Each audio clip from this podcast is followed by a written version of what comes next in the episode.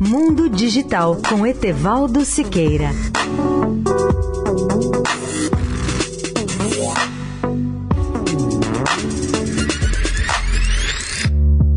Olá, amigos da Eldorado.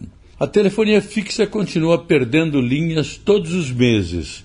Em agosto foram devolvidas 284 mil linhas fixas. Vale lembrar que o Brasil já teve mais de 40 milhões de linhas fixas em serviço na década passada. Hoje tem apenas 35 milhões, sendo 19 milhões de contratos no regime de concessão, com as concessionárias Oi e Vivo, por exemplo, e 16 milhões no regime de autorização das demais operadoras.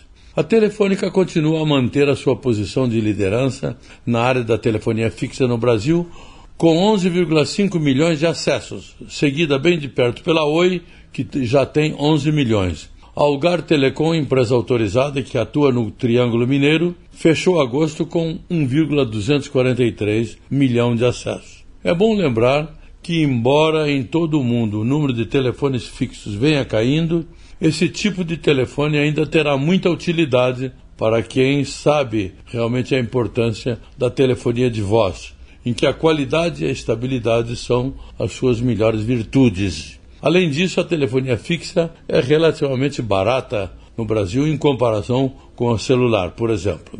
Etevaldo Siqueira, especial para a Rádio Eldorado.